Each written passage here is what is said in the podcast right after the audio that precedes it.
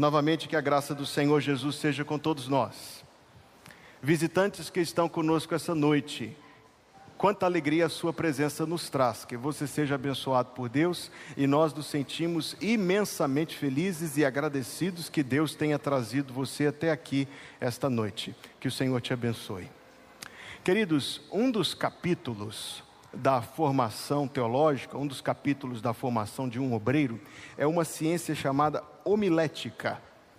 Quantos aqui já estudaram homilética? Só para eu poder identificar rapidamente. Muitos de vocês já estudaram homilética. Homilética não tem nada a ver com omeletes, homilética tem a ver com a preparação de mensagens.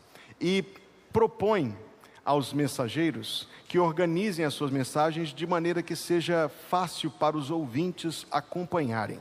Consequentemente, depois da, dos cumprimentos, qual é a primeira parte de uma mensagem? Uma introdução que proponha o assunto de maneira que as pessoas acompanhem o desenvolvimento do raciocínio. Hoje será mais uma daquelas noites em que o Ministério de Música vai participar da mensagem e a introdução e a conclusão da mensagem estarão com a equipe musical e, claro, com a congregação precede tudo isto, naturalmente, a leitura do texto bíblico. O último livro da Bíblia é o Apocalipse, capítulo 5. Você vai se colocar em pé. Esta noite eu estou lendo na tradução chamada Almeida, Revista e Atualizada.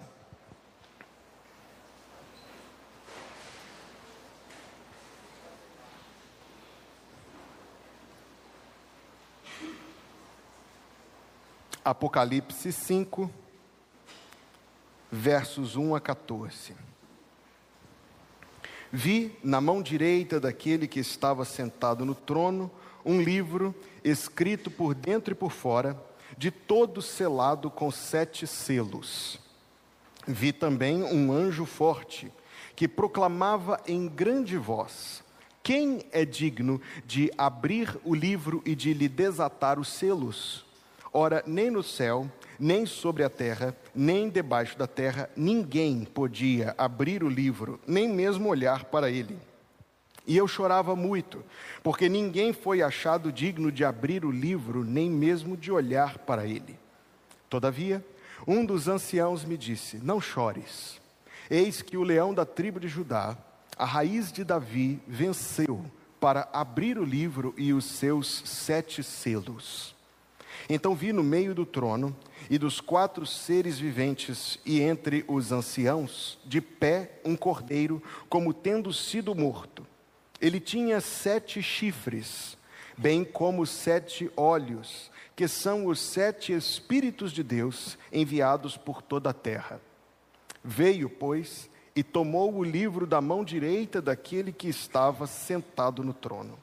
E quando tomou o livro, os quatro seres viventes e os vinte e quatro anciãos prostraram-se diante do cordeiro, tendo cada um deles uma harpa e taças de ouro cheias de incenso, que são as orações dos santos.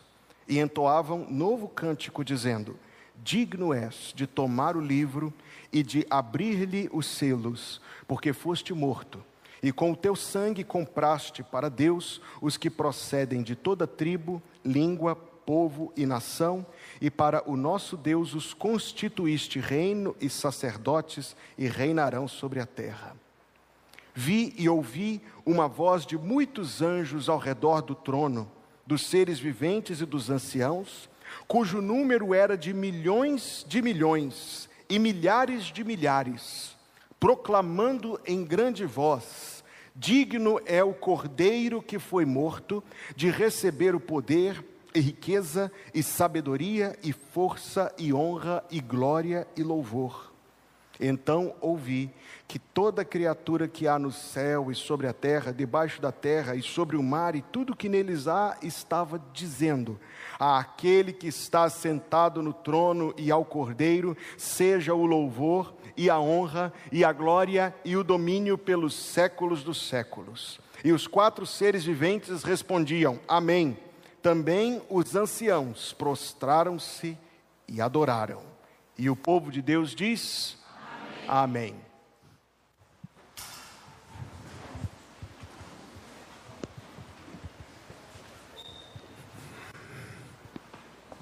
Nós queremos ensinar essa canção aos irmãos, para que os irmãos cantem junto conosco.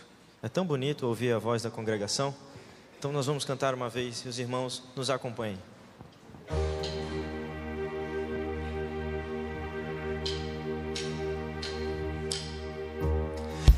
Esse é o nosso Deus, o leão de Judá, rugindo com poder, por nós batalhará, e o mundo há de render-se a Ele. Esse é o nosso Deus, o cordeiro imolado, seu sangue derramou por nossos pecados mundo de render-se ao cordeiro e ao leão. E o mundo de render-se a ele.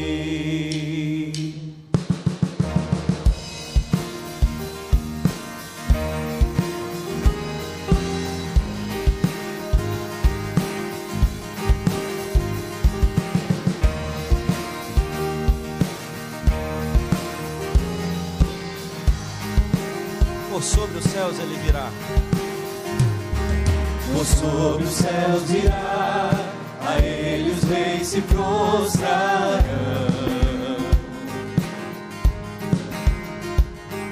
Cadeias quebrará, e os corações o adorarão.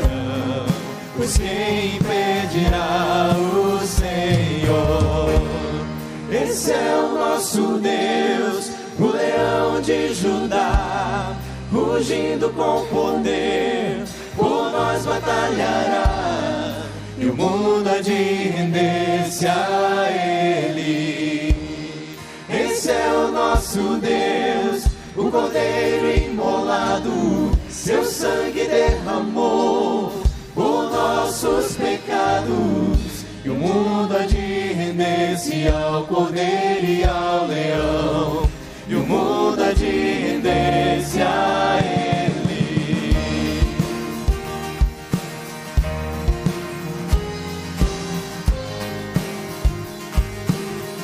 Ó portas, levantai, ó portas, levantai, deixai o Rei dos Reis entrar. Ele veio para salvar cativos libertar. Pois quem impedirá o Senhor? Esse é o nosso Deus, o leão de Judá, rugindo com poder, por nós batalhará. E o mundo há de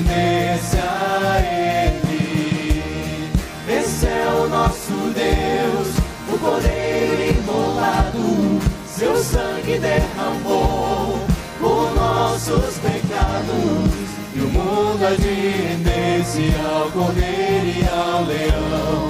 E o mundo há render-se a ele. O mundo há de render-se a ele e ninguém o impedirá.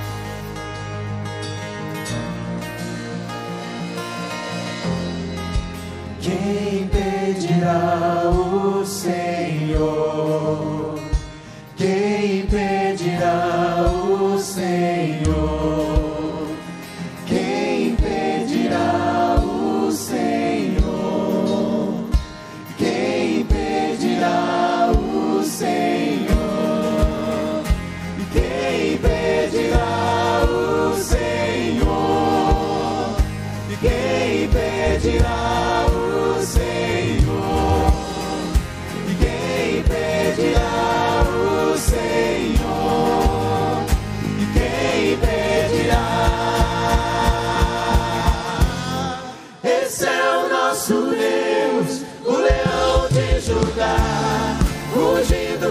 poder por nós batalhará e o mundo há de render-se a Ele.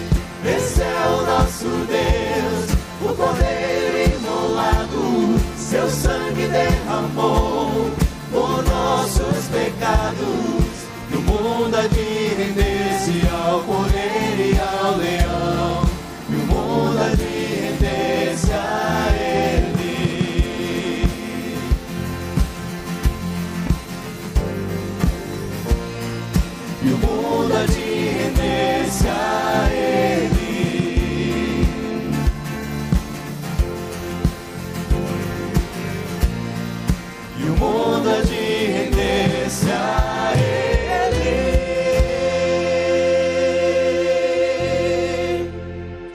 Amém? Glórias a Deus.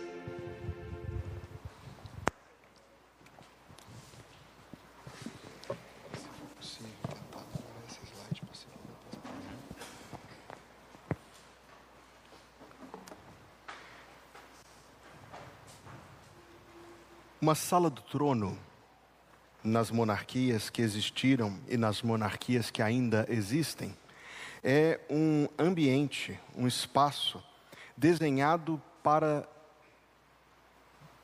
expressar verdades subjetivas, feitas visíveis por meio de símbolos. Não sei se você já viu um trono de perto. O único que eu tive a oportunidade de ver foi o antigo trono imperial brasileiro. E você observa que aquele móvel é mais do que uma simples cadeira. É uma cadeira, glamourizada. Mas glamourizada não para fins de pompa somente. Ela foi desenhada por um artista, há muitos e muitos anos atrás, obviamente, para que ela traduzisse as grandezas do Brasil, de maneira que ali estão representadas as riquezas da terra, a nobreza, a dignidade moral do povo, a elevação e todas essas outras ideias, conceitos que não são visíveis, mas que se tentam fazer visíveis por meio de simbolismos. É isso. Afinal de contas, nós seres humanos, de maneira geral, somos muito afeitos aos símbolos. Gostamos de símbolos. Deus levou o apóstolo João, já muito idoso, à sua sala do trono. O trono de Deus é descrito na Bíblia em termos muito magníficos. Isaías disse que é um trono alto e sublime. E na carta aos Hebreus está escrito que é o trono da graça do qual nós podemos nos aproximar pelo sangue de Jesus Cristo. O texto que nós lemos, na verdade, é uma parte do que João viu. Capítulo 4 e 5 são a estada de João na sala do trono de Deus. E tudo o que aconteceu ali foi pensado não por João, mas pela mente sapientíssima de Deus para que, da mesma maneira, só que em proporções gigantescas, que aquilo que foi colocado na sala do trono humano de qualquer monarca tem uma finalidade de representar algo, como eu disse, aquilo que está presente na sala do trono de Deus não é ostentação, não é decorativo, é revelação é conhecimento dado a nós pela graça, para que saibamos quem Deus é, um pouco mais sobre as suas qualidades, sobre as suas características, especificamente sobre o seu reinado. O que nós acabamos de ler e de cantar são as coisas que acontecem ao redor do trono de Deus. Então esteja com o texto aberto, porque nós queremos que este texto dirija todo o nosso pensamento esta noite, Apocalipse capítulo 5. Vi, versículo 1, na mão direita daquele que estava sentado no trono. Deus, o Pai, está sentado sobre o trono. Vi na mão direita dele um livro, selado por dentro, um livro escrito por dentro e por fora, selado com sete selos.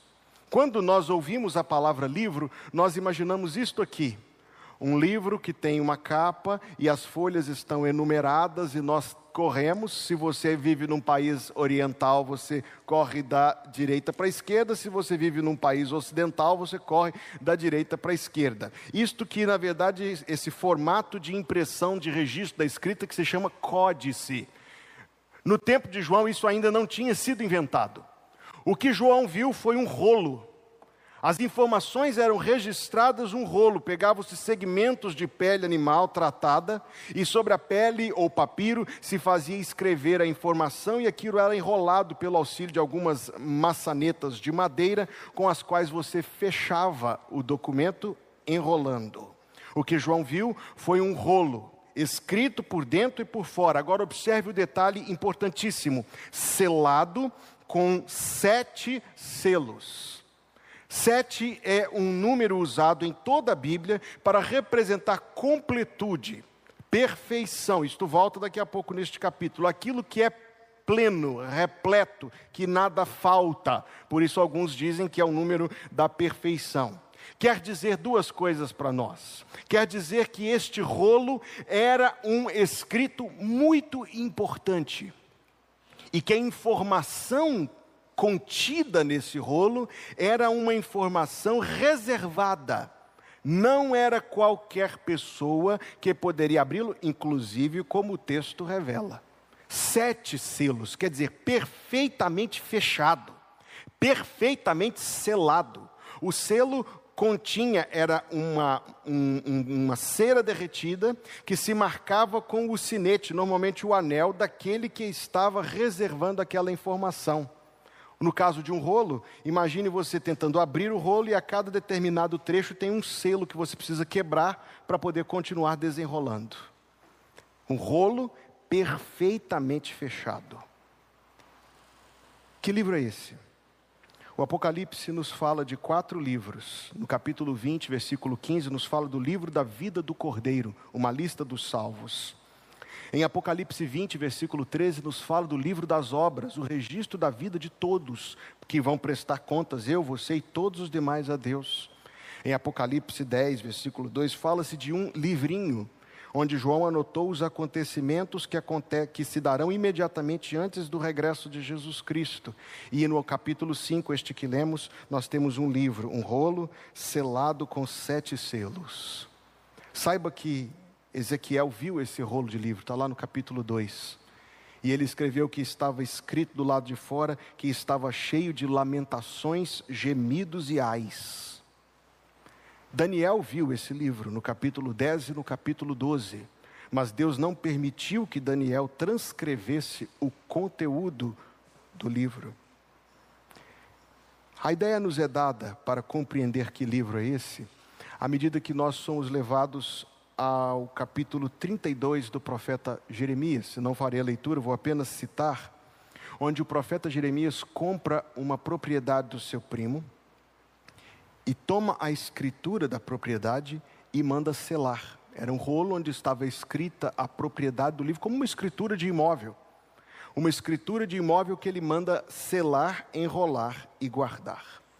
Por isso, muitos comentaristas afirmam, eu particularmente concordando, que este livro do capítulo 5 é uma espécie de documento que comprova que Deus tem direitos sobre este universo que este universo pertence a Deus. E à medida que Deus vai abrindo, e é por isso que Apocalipse 6 em diante abre o primeiro selo, o segundo selo, o terceiro selo, o quarto selo, à medida que estes selos vão sendo abertos, vai sendo trazida a história humana ao seu ponto culminante, ao momento em que Deus retomará este universo para si. Então é como se este documento comprovasse e veiculasse, expressasse a soberania de Deus sobre a sua criação, e à medida que aquilo se vai abrindo, Deus vai reclamando novamente o seu poderio, sua soberania, o seu domínio sobre a sua criação. Entendido isto, porque este rolo é a peça central desta narrativa que nós acabamos de ler, no versículo 2, João diz: Vi um anjo forte que proclamava com grande voz, quem é digno de abrir o livro e de desatar os seus selos? Ora, ninguém, nem no céu, nem na terra, nem debaixo da terra, ninguém podia abrir o livro e nem mesmo olhar para ele. Você consegue imaginar, na perspectiva da história humana, quantos homens tentaram tomar o poder do mundo em suas mãos? Pense no mundo antigo e você se lembra de um Alexandre que tentou fazer isso. Você pensa 200 anos atrás e viveu um Napoleão que tentou fazer isso. 80 anos atrás viveu um Hitler que tentou fazer isso, depois dele um Stalin que foi, não foi nem um pouco exitoso, mas que também tentou fazer isso. Homens que tentaram tomar o livro em suas mãos, isto é, tentaram tomar o poder, tentaram ter poder sobre o mundo e tentaram ter este controle e este poderio sobre o universo e sobre a vida das pessoas. Aliás, a Bíblia diz que Satanás tentou tomar o livro em suas mãos. Ele dizia no seu coração: Eu me assentarei nas alturas. Não foi isso que ele disse? Diz o livro do profeta Isaías, capítulo 14. Ele disse: Eu me assentarei nas alturas. Ele quis ter o livro em suas mãos. Por assim dizer, ele quis tomar o controle e o poderio. Quem é digno? perguntou o anjo. Quem é digno de tomar esse livro em suas mãos? E a resposta diz: ninguém. Numa menor escala, ainda que seja o mesmo espírito, não são poucos os que tentam ter, se não o mundo todo, pelo menos o seu mundo em suas mãos. Se alguém não se propõe ousadamente, como estes e como o próprio Satanás, tomar o mundo inteiro, eles pelo menos querem tomar aquilo que está ali na sua circunscrição, no seu alcance, na sua jurisdição e alçada. Querem tomar, se não o livro todo, pelo menos um recorte do livro. O que me diz respeito? Quantos são aqueles, inclusive, que vivem a sua vida tentando conter todas as possibilidades de alguma coisa acontecer e, resultado, vivem vidas absolutamente cansadas? Porque, amigo, notícia para ti: tu também não és digno de tomar o livro e de desatar os seus selos. O anjo disse: ninguém, inclui os melhores e os piores de nós, ninguém foi achado digno, ninguém, de abrir o livro. O texto diz: Ora, nem sobre o céu, nem sobre a terra, nem debaixo da terra, ninguém podia abrir o livro. Então a expressão não é apenas o elemento da dignidade, ainda que a pergunta comece por quem é digno, mas vai abranger também a capacidade. Quem pode? Quem dá conta? E a resposta é: ninguém, nem no céu, nem sobre a terra, nem debaixo da terra, ninguém podia, ninguém era capaz de abrir o livro, e o texto diz mais, nem mesmo de olhar para ele. Você já se deu conta? Da sua incapacidade de controlar as coisas? A gente pode até se dar conta disso, mas como a nossa cabeça é meio esquecida de certas coisas, Deus permite que a vida de vez em quando nos traga gentis ou nem tão gentis assim, lembretes da nossa incapacidade de controlar as coisas.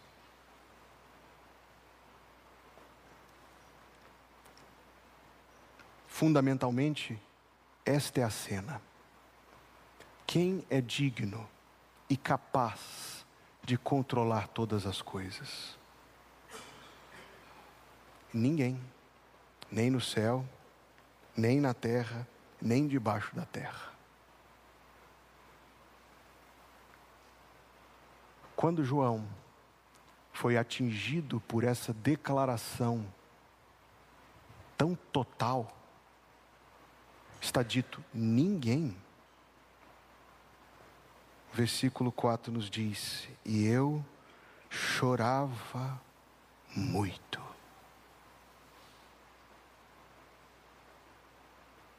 Por que João está desesperado? João está desesperado, porque se ninguém pode tomar o livro nas mãos, então a única coisa que resta é o caos absoluto.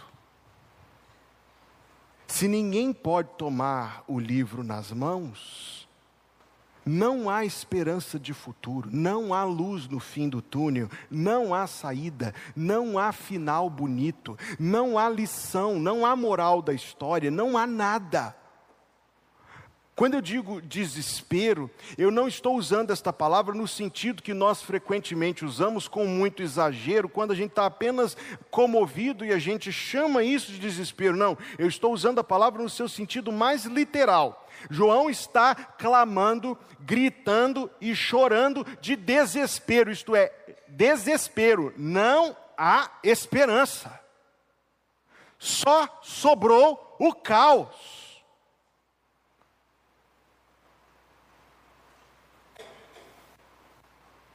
Você se identifica com as lágrimas dele? Se ninguém é digno, se ninguém é capaz de tomar o controle, de tomar o livro em suas mãos, tudo está perdido, tudo está perdido.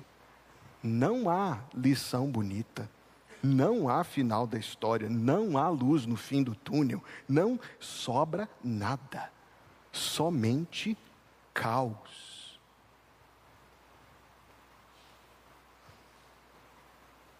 E que isto seja, que isto seja algo profundamente, um golpe profundo em mim e em todos os que estão me ouvindo esta noite.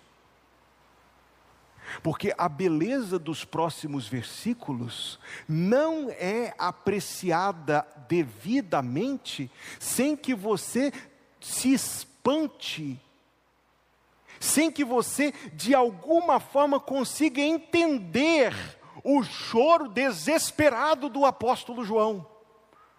Porque, como nós já lemos o texto, já até cantamos a música, eu estou dando notícia velha aqui, não. Você só consegue apreciar a glória do que vai se seguir neste glorioso capítulo 5 do Apocalipse, se você entender os acontecimentos destes primeiros versículos.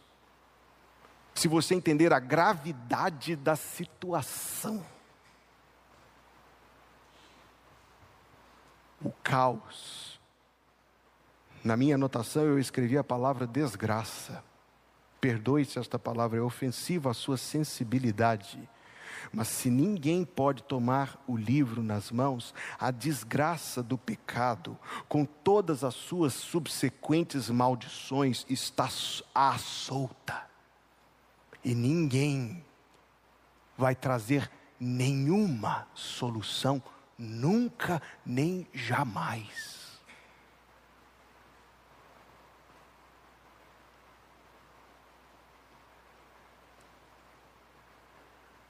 Todos os esforços serão inúteis.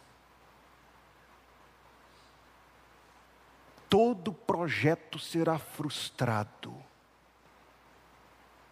Todo uso do tempo será inútil. Toda a existência será vã.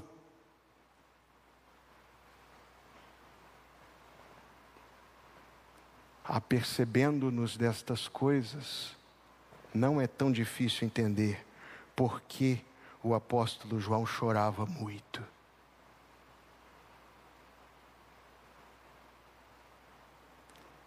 Eu chorava muito, porque ninguém foi achado digno de abrir o livro e nem mesmo de olhar para ele.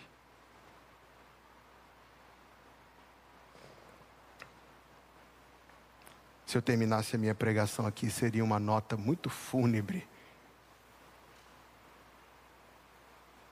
Nós não saberíamos nem como levantar da cadeira para voltar para casa. Nós não saberíamos como levantar da cama amanhã. Alguns aqui não dormiriam, só os mais cansados. Mas os que dormissem teriam pesadelos. Porque nós teríamos um bolo muito indigesto.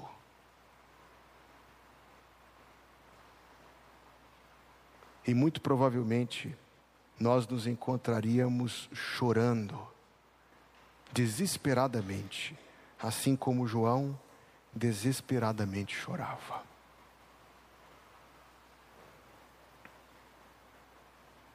E aí, esta pequena palavra de sete letras vai se tornar a sua palavra favorita da mensagem de hoje, porque é a primeira palavra do versículo 5 do capítulo 5. Todavia.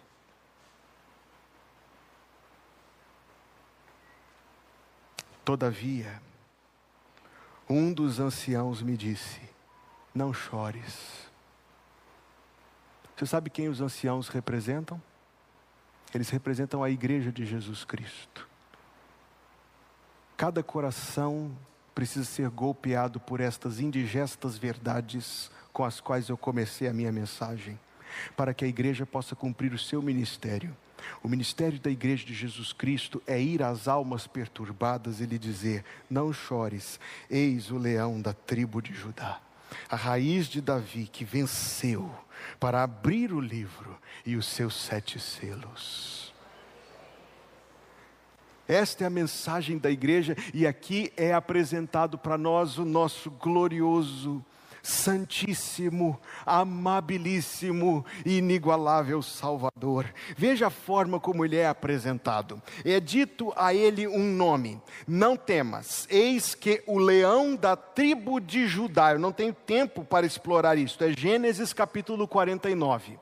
A raiz de Davi é Isaías capítulo 11 e Jeremias capítulo 23. Este homem que é denominado Leão de Judá e Raiz de Davi, venceu. Sabe o que está se referindo? Está se referindo à sua humilhação. Ele deixou o trono da glória e veio a este mundo sendo um servo humilhado, um pobre rejeitado, traído pelos amigos, rejeitado até pelos seus familiares que não tinha onde reclinar a cabeça, quando nasceu foi perseguido de morte, fugiu para o Egito, estamos estudando isso nas quartas-feiras, como Deus nos tem abençoado. Foi não tinha pão em determinado momento, nem sequer onde reclinar a cabeça, passou fome, pobreza, rejeição, traição, veio para o que era seu e os seus não o receberam.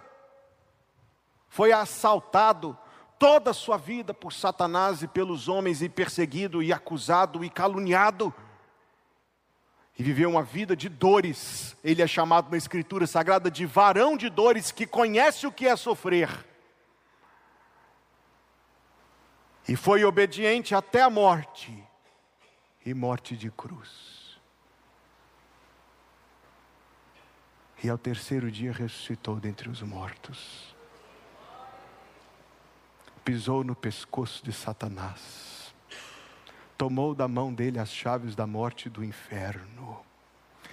Despojou-o, diz o apóstolo Paulo, o expôs ao vexame, na carta aos Colossenses, capítulo 2.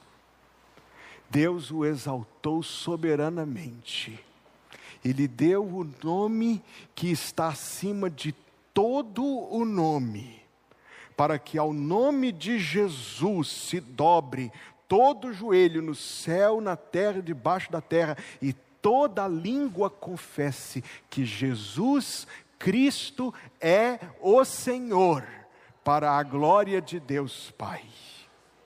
Ele está agora à destra de Deus Pai Todo-Poderoso, de onde há de vir para julgar os vivos e os mortos ele venceu. E o texto é tão claro, eu, eu, eu, eu, sinto que devo voltar a pregar nisso aqui em outra ocasião, só nessa expressão: venceu para abrir o livro. Isto é, que um dos propósitos da sua morte e ressurreição, da sua obra de salvação, um dos propósitos que ele alcançou com seu sacrifício e com a sua vitória, foi justamente tomar o poderio, conquistar a soberania tornar-se o exequente do plano de redenção, da retomada de Deus da sua criação.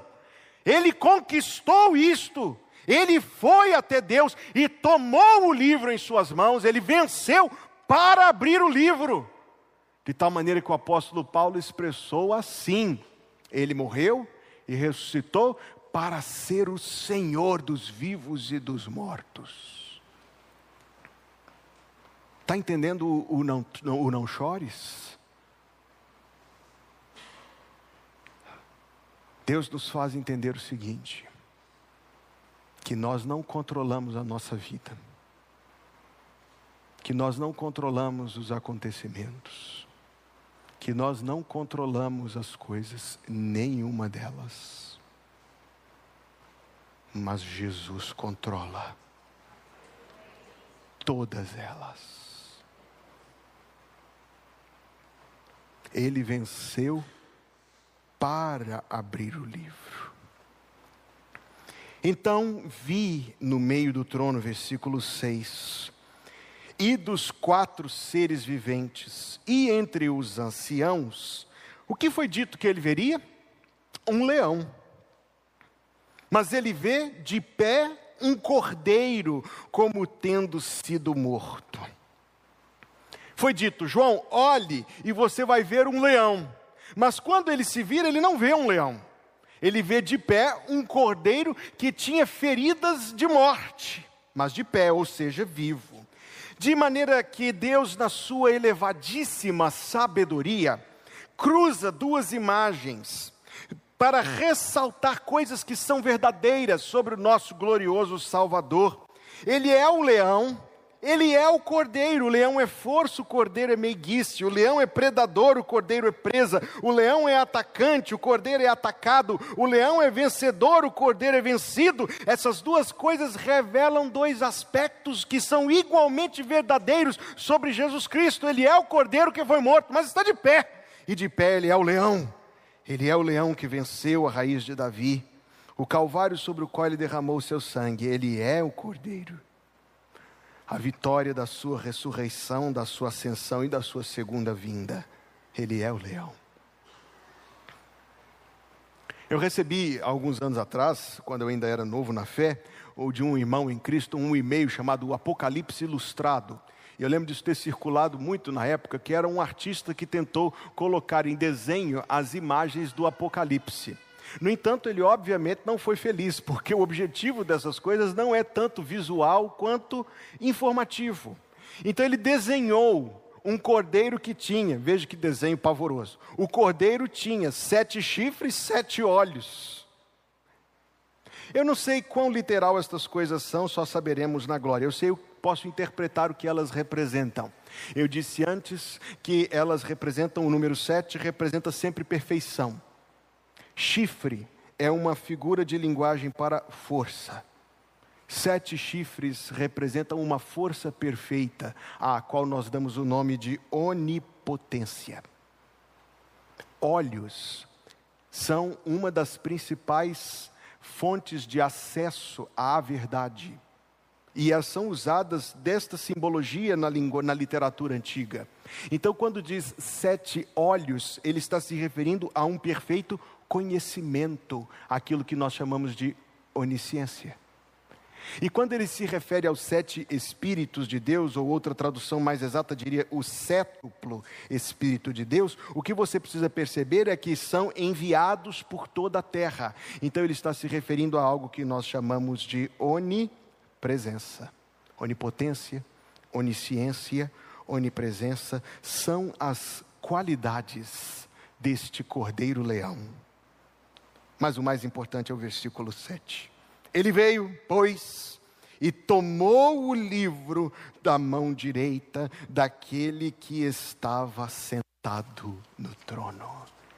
Ele é digno, ele é capaz, e Deus entregou às mãos dele este perfeito e soberano governo sobre todo o universo, trazendo todas as coisas na progressão temporal em algum ponto da qual nós estamos, trazendo todas as coisas de volta ao seu Deus e Pai, que é nosso Deus e Pai.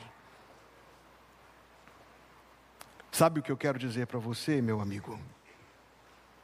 Porque Ele vive, posso crer no amanhã, diga comigo, porque Ele vive Posso crer no amanhã, porque Ele vive, temor não há, pois eu bem sei que a minha vida está nas mãos de meu Jesus, que vivo está. O medo e o desespero foram substituídos por sentimentos gloriosos de adoração no momento que o cordeiro toma, veja o versículo 8: e quando tomou o livro, Aqui ele vai nos apresentar três formas ou três momentos em que Deus é adorado. Primeiramente, Deus sendo adorado pela sua igreja.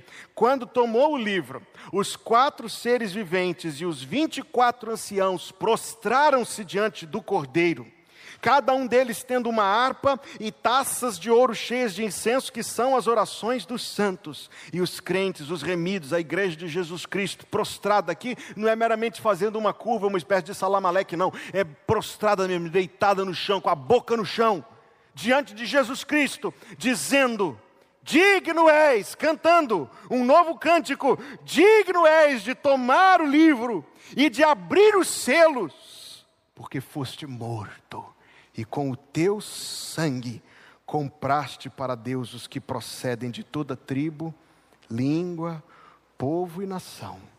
E para o nosso Deus os constituíste reino e sacerdotes, e reinarão sobre a terra. Depois disso, os anjos. Amados, eu não sei se alguém aqui já viu um anjo, eu nunca vi. Eu sei que a visão de um anjo deve ser uma experiência muito, muito, muito impactante, porque os anjos são descritos na Bíblia em termos muito notáveis. E aqui você vê, veja isto, vi versículo 11: E eu vi uma voz de muitos anjos ao redor do trono, dos seres viventes e dos anciãos, cujo número era de milhões de milhões e milhares de milhares proclamando em grande voz. O som mais alto registrado até hoje foi um estádio nos Estados Unidos com cerca de 200 mil torcedores que orquestraram um grito em favor do time que estava jogando. Aquilo foi medido e bateu em quase 170 decibéis. Se você conhece essa medida, você deve ter ficado espantado, porque foi realmente muito alto. E eram só 200 mil pessoas, humanos.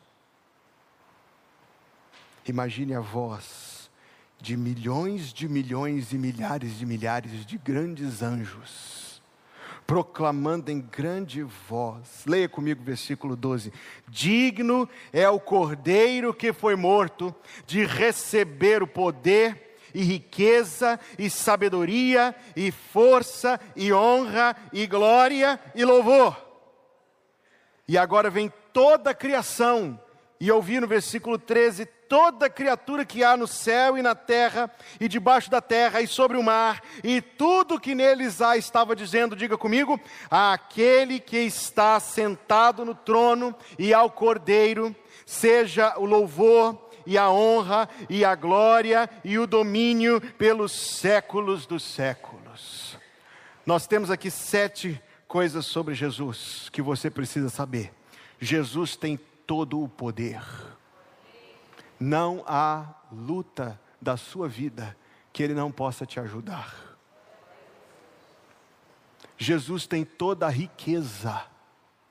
Não há necessidade que ele não possa prover pode ser muito para você, não é muito para ele. Jesus tem toda a sabedoria. Ele é sábio nas regras que ele impõe sobre a nossa vida. Ele é sábio nos caminhos pelos quais ele nos conduz, ele é sábio no que ele permite nos atingir, ele é sábio nas orientações que ele nos dá, ele é perfeitamente sábio em todas as coisas. Jesus tem toda a força. Sabe que na, no imaginário de muitos crentes parece que Jesus é uma espécie de um, uma pessoa, um, um senhor muito idoso, muito, muito idoso, cheio de boa vontade, mas com muita pouca com condições. É como se ele nos visse e dissesse assim: ai, como eu queria poder fazer alguma coisa, mas eu não posso. Cansado, debelado, vencido. Não, ele é o leão, amém?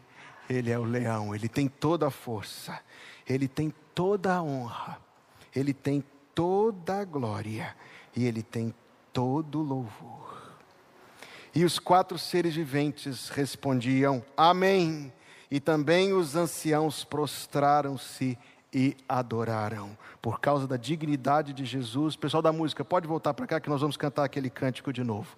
Por causa da dignidade de Jesus, por causa da capacidade de Jesus, por causa do sacrifício de Jesus, por causa da vitória de Jesus, por causa do propósito eterno, invencível. Eu falei para eles virem, eles saíram, não estou entendendo. É, por causa. Pessoal rebelde, eles foram contornar, eu sei disso. Eu só eu vi uma oportunidade de fazer um, gra, um gracejo, não pude perder. Aí perdi o fio da minha, desculpem, não devia. Por causa da dignidade de Jesus, por causa do seu poder, da sua capacidade, da sua habilidade, por causa do seu sacrifício, por causa da sua vitória, por causa do seu propósito eternal. Ele foi digno, ele é digno de que se prostrassem e o adorassem. Esta hora do abrir do rolo do livro, segundo a forma como eu leio o Apocalipse, esta hora ainda não chegou. Se eu leio o Apocalipse corretamente, eu e você estaremos lá, quer pelo arrebatamento, quer pela morte, nós estaremos lá quando ele abrir os selos. Esta hora ainda não chegou, mas, guardadas as devidas proporções pela fé, nós podemos antecipá-la e nós podemos agora louvar o Cordeiro e o Leão.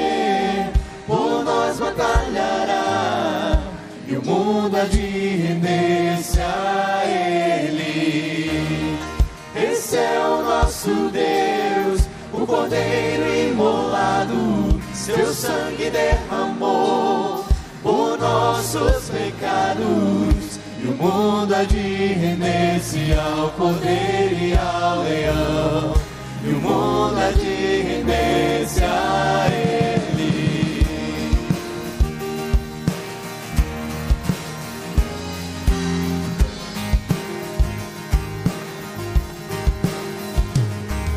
Ó portas, levantai, deixai o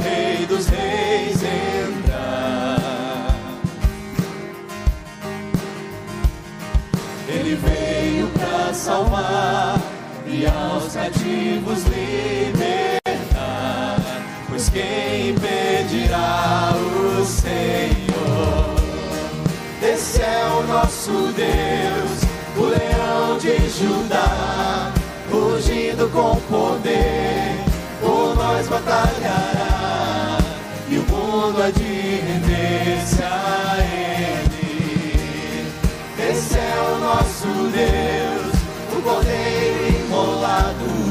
seu sangue derramou por nossos pecados. E o mundo há de render-se ao Cordeiro e ao Leão.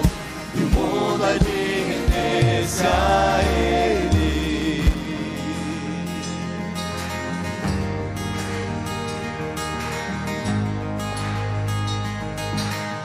Quem impedirá o Senhor? Quem impedirá o Senhor?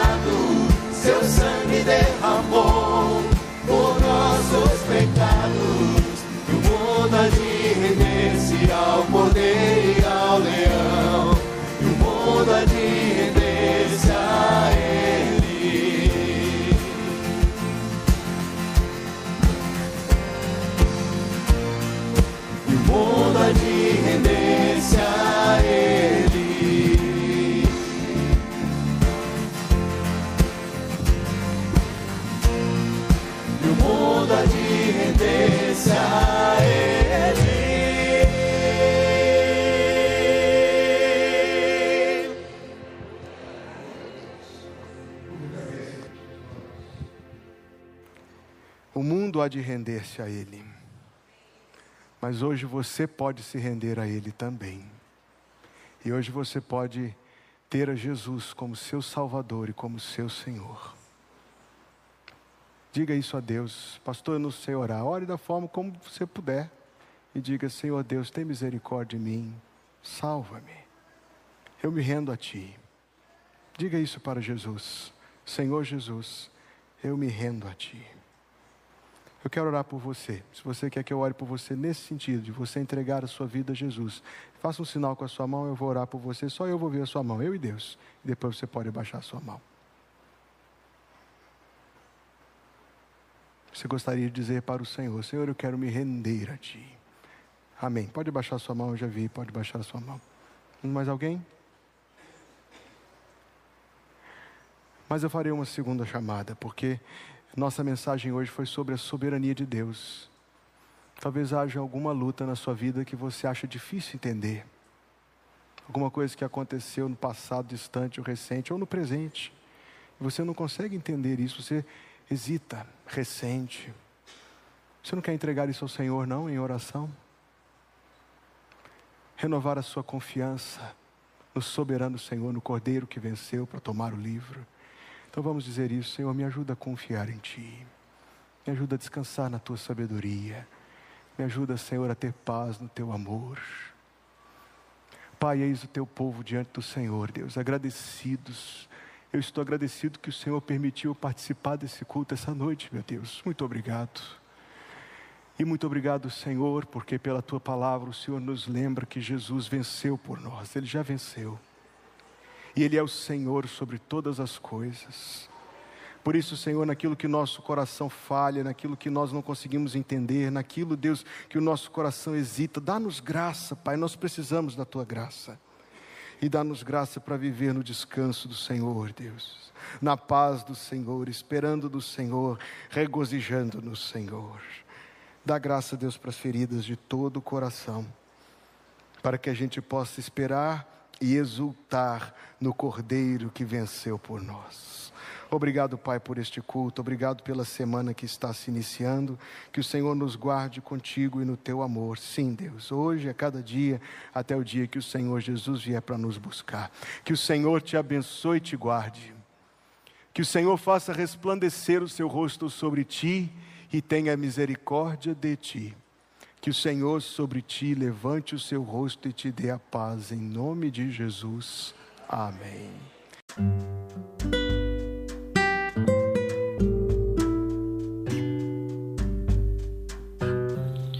Obrigada por estar conosco. Volte sempre. A Igreja Batista Plenitude tem sempre uma mensagem de Deus para você.